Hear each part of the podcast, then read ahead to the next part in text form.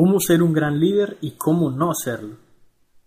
Uno de los autores de desarrollo personal y autoayuda más famosos de la historia ha sido Napoleón Hill, cuyo más rotundo éxito fue su libro Piense y hágase rico. Si bien muchos con escuchar el título pensarían que se trata de una estupidez, ya he escuchado comentarios por el estilo de parte de quienes no lo habían leído aún, lo cierto es que más que un libro sobre cómo ganar dinero o estrategias para crear ingresos, es un libro sobre autotransformación.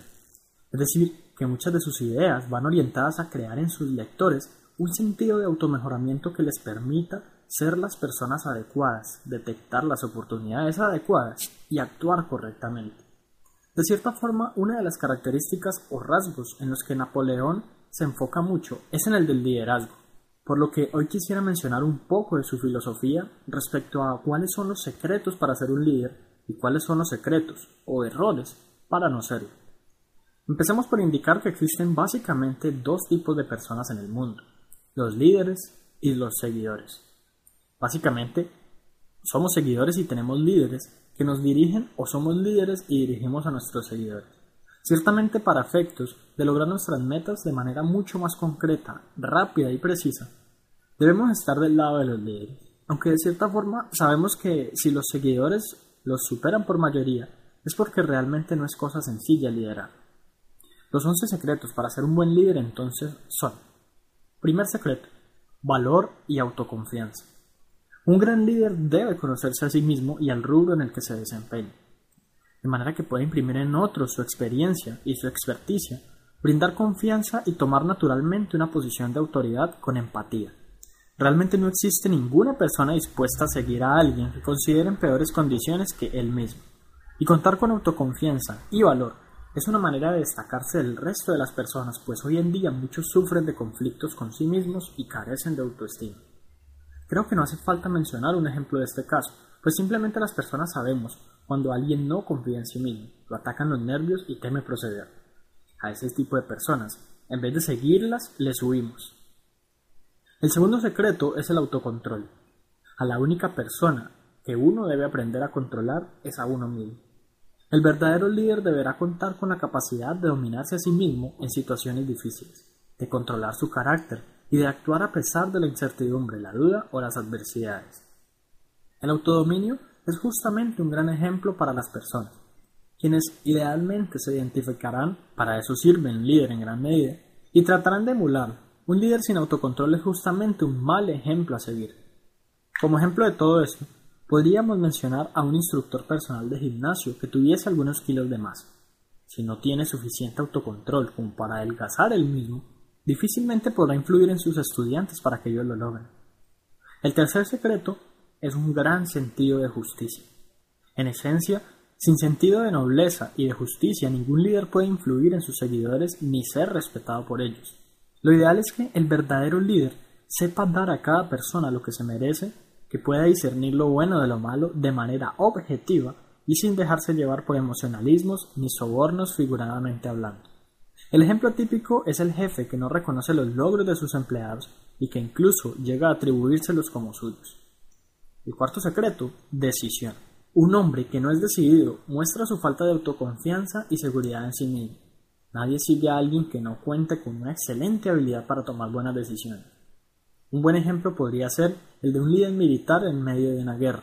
En un momento crucial de la batalla se le puede preguntar a dicho líder si se procede o no se procede con el ataque. Si esta persona no es suficientemente decidida como para responder con templanza sí o no y brindar argumentos en caso de ser necesario, simplemente no es un líder. Y por si fuera poco, pone en riesgo la salud y la vida de los demás. El quinto secreto es planeamiento y acción. No se debe dejar llevar uno solo por la intuición. La intuición es buena, seguir al corazón es bueno, pero definir concretamente nuestras metas, objetivos y sueños y convertirlas en planes estratégicos que nosotros mismos y los demás puedan seguir es de líderes. Como el ejemplo anterior, en una guerra actuar por intuición no solo no es una buena idea, sino que además nos puede costar la vida. El sexto secreto es trabajar duro o como muchos lo mencionan más recientemente, trabajar inteligente. Un líder normalmente trabaja y se esfuerza mucho más que los demás. Este esfuerzo puede ser tanto físico como intelectual, mucho más que sus seguidores. Si un líder espera ser seguido haciendo poco por el mundo, realmente puede llegar a encontrarse con una que otra sorpresa en el camino. El líder de hoy no necesariamente tiene que vivir todo el tiempo trabajando o dedicándose a sus proyectos, pero sí deberá actuar de cierta forma, de modo que sea mucho más eficiente y eficaz que los demás. El séptimo secreto es la simpatía. No hay mucho que mencionar sobre ese aspecto. Las personas carismáticas y genuinas que cuentan con una personalidad agradable tienden a ser escuchadas y seguidas mucho más fácilmente. El carisma diferencia a un buen líder de los demás. En muchas ocasiones me ha ocurrido que me he encontrado en posiciones de liderazgo sin siquiera pretenderlo, debido a que mi actitud hacia los demás ha sido de simpatía. Las personas tendemos a acercarnos a quienes son simpáticos de una manera completamente natural. El octavo secreto es la comprensión. Un gran líder debe comprender a sus seguidores, tanto a ellos como a sus situaciones y problemas. Los líderes que tienen a su cargo decenas, cientos o miles de personas muchas veces se olvidan de que tratan con sus semejantes y pasan a considerarlos como simples números o recursos. La deshumanización de las personas es algo que hace que un líder fracase. Quien lidera deberá comprender a cabalidad a quienes lidera. El noveno secreto es ser detallista. Un gran líder se ocupa de los detalles. Difícilmente deja algo al azar y garantiza en todo momento que todo funcione perfectamente. Dependiendo de las actividades que desempeñe un líder, habrán posibilidades de ser o no detallista. No se trata de llegar al perfeccionismo, sino de básicamente tomar control de todo cuanto nos sea posible para garantizar el éxito. El décimo secreto es voluntad y responsabilidad. Un gran líder exitoso debe asumir no la culpa, sino la responsabilidad por sus acciones, incluso por las de sus seguidores. Y no solo debe estar dispuesto a aceptar la responsabilidad del trabajo que se le confiere, por ejemplo, sino que también a las negligencias y errores que vayan en contra del mismo. Los buenos jefes de hoy en día aprenden a conocer y entender los errores de sus empleados y en ocasiones a tomar responsabilidad por ellos, pues precisamente por algo están a la cabeza. El onceavo secreto es la cooperación. El líder exitoso entiende y aplica el principio de cooperación y se encuentra en capacidad de influir en sus seguidores para que hagan lo mismo. Dominar el trabajo en equipo es indispensable para un líder que quiera trascender. Si no se sabe dirigir y orientar a un grupo de personas, ¿se puede ser un líder? Claro que no. Estas son las características más básicas de un líder, o los pasos necesarios para llegar a serlo. Por supuesto, existen decenas e incluso cientos de características más que un líder podría tener y que le podrían ser indispensables en determinado instante. Pero podemos decir que todas de alguna manera u otra se derivan de las mencionadas. Ahora, si bien nos debemos acercar a las características del gran líder para tener éxito en la vida, también deberíamos alejarnos de aquellos rasgos de quienes nunca podrían llegar a liderar.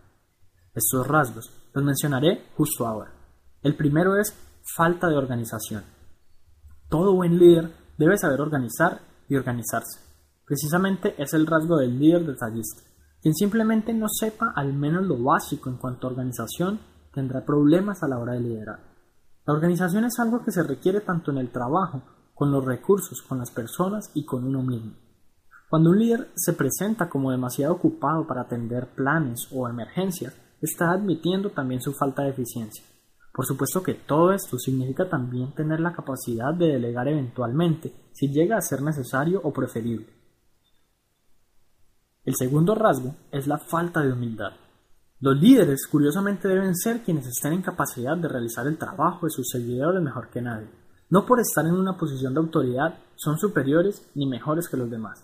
El líder debe ser humilde con su cargo y saberse identificar con todo. El tercer rasgo es esperar algo a cambio. Un líder que espera algo a cambio tiene sus días contados. Realmente las personas seguimos naturalmente a quien consideramos que nos puede brindar ciertos beneficios a nuestras vidas. Un líder que haga esto esperando algo a cambio es realmente un vendedor. Los líderes pueden contar con conocimientos, influencia, persuasión, recursos, etc. Pero si no realizan sus labores de manera tal que los resultados formen parte de su plan, sin esperar reconocimiento o halagos por el mismo, no llegarán muy lejos con dichos elementos. El cuarto rasgo que debemos evitar es el temor a la competencia. Eventualmente un líder podría sentir temor a ser reemplazado por uno de sus seguidores. Un buen líder, de hecho, debe saber aumentar la eficiencia y la eficacia de los demás, de manera tal que estos puedan rendir más, sin que esto se convierta en un riesgo para sí. De otra manera, no estaría realizando bien su función de líder. El quinto rasgo es la falta de creatividad. Sin creatividad, ningún líder es capaz de generar planes de acción o hacer frente a contingencias que puedan guiar de manera eficaz a los otros. Es precisamente en momentos difíciles en los que las expectativas de los seguidores se encuentran fijas en la creatividad e imaginación de los líderes para tomar acción. El sexto rasgo es el egoísmo. Si un líder reclama como suyos el honor de los resultados de sus seguidores, eventualmente sentirá resentimiento hacia ellos y hacia sus logros. Cuando seguimos a un líder, lo hacemos porque sentimos identificación con él mismo, con su forma de pensar y actuar. Por lo tanto, actuar egoístamente significa romper ese eslabón importante en la cadena de cualquier liderazgo. El séptimo rasgo es la intemperancia. La intemperancia consiste en mantenernos firmes y constantes con nuestro temperamento ante las situaciones. No hacerlo generará discordia y descontento en los demás. No queremos seguir a quienes pierden de un momento a otro el temperamento o que sofocan a las personas. Simplemente para ser un buen líder hay que controlar demasiado bien nuestra actitud y tener una gran estabilidad emocional. El octavo rasgo es la deslealtad. Normalmente los seguidores de un líder depositan su confianza en él si esta confianza se rompe, hasta ahí llega su liderazgo. Un líder desleal no es un líder digno de seguir. Recuerda que las personas siguen modelos o ejemplos. Ser desleal y en general contar con características de desventaja hacia los demás no brinda motivo alguno para ser seguido. El noveno rasgo es el autoritarismo. Muchos líderes de hoy abusan de sus posiciones de liderazgo. Se les sube el poder a la cabeza y se sobrepasan con sus seguidores. El gran líder, en vez de ser visto como un dirigente, una autoridad o una carga, es visto con ojos de admiración. Quien abuse de dicha admiración para luego aprovecharse tendrá severos problemas en su vida. Y finalmente, el décimo rasgo es el énfasis en el título. Un líder competente no requiere ningún título que le gane el respeto de sus seguidores. Realmente un líder tiene muchas más cosas importantes que decir que jactarse de su posición. Las puertas de un buen líder siempre estarán abiertas a todos, sin necesidad de exigir que las personas se pongan a su altura. Estas son básicamente las maneras de ser un gran líder y las maneras de no serlo. Con esto espero que te quede un poco más claro el concepto de liderazgo y que efectivamente puedas llevarlo a cabo en tu vida.